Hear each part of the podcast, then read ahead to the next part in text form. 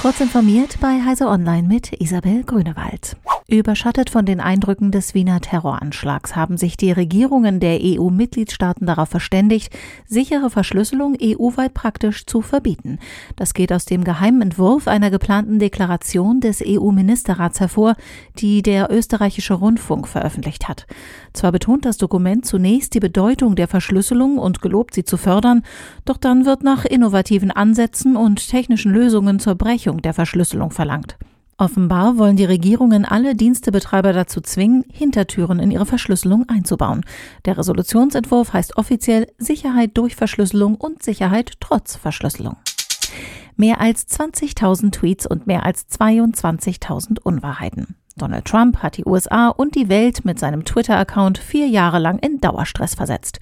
Nun hat der Demokrat Joe Biden die Wahl zum Präsidentenamt gewonnen. Doch obwohl inzwischen jeder weiß, für was Trump steht, stimmte immer noch fast jeder zweite Wähler für ihn. Die Überwindung dieser Spaltung in der US-Gesellschaft dürfte eine der größten Herausforderungen für Biden werden. Die Justizministerin von Mecklenburg-Vorpommern, Kathi Hoffmeister, plädiert für übersichtlichere und einfachere Kündigungen von online abgeschlossenen Verträgen. Einen entsprechenden Beschlussvorschlag wolle sie bei der Videojustizministerkonferenz der Länder Ende November einbringen, teilte das Ressort in Schwerin mit.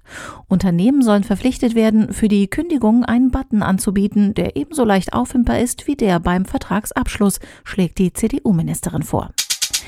Auf einer Teststrecke in Nevada sind erstmals Menschen mit einer Kapsel in dem futuristischen Hochgeschwindigkeitstransportsystem Hyperloop gefahren. Der Meilenstein gelang dem US-Unternehmen Virgin Hyperloop, das das von Elon Musk konzipierte System zur Marktreife bringen will.